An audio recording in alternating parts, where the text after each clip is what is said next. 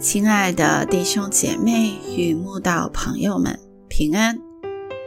今天我们要分享的是《日夜流淌心中的甘泉》这本书中十二月十一日，如果没有天敌这篇灵粮。本篇背诵金句诗篇一百一十九篇七十一节。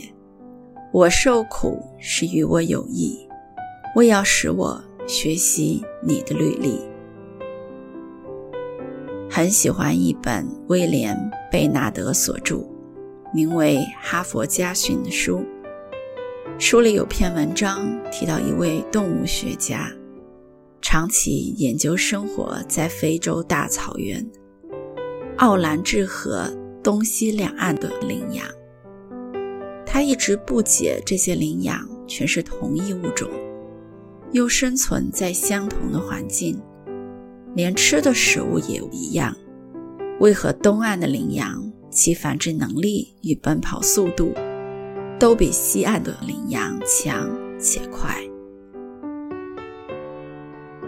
有一年，在动物保护协会的赞助下，这位动物学家各抓了东西两岸的羚羊。分别把它们送到对岸生活，结果发现，从东岸运到西岸的十只羚羊，一年后繁殖到十四只；但从西岸运到东岸的十只羚羊，不止没有生出后代，一年后竟只剩下三只，因为其余七只全被狮子吃掉了。这位动物学家后来终于明白，东岸的羚羊之所以强壮矫健，是因它们附近生活着狮群；西岸的羚羊之所以孱弱缓慢，是因缺少了天敌。大自然的生存法则告诉人类，没有天敌的动物往往最先灭绝，有天敌的动物反而逐步。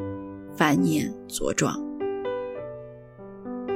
文章最后如此提醒读者：不要憎恨自己的敌人。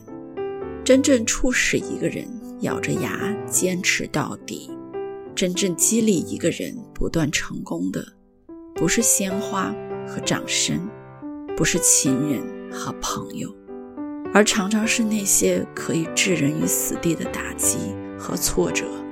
以及那些一直想将你彻底打败的敌人和对手。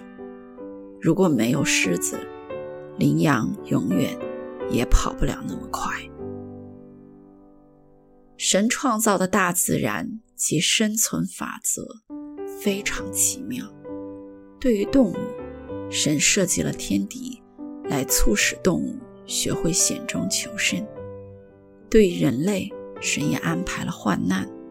来让人学会成长进步，都是为了锻炼大家生存下去的能耐。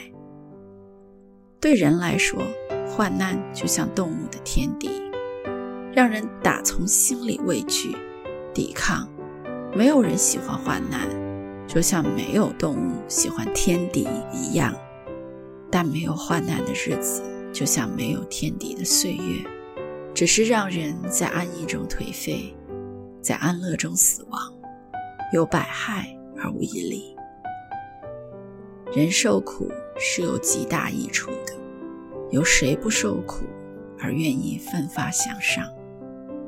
人都是宠不得的，只要过着安舒幸福的日子，就会开始慵懒怠惰，不知努力向上。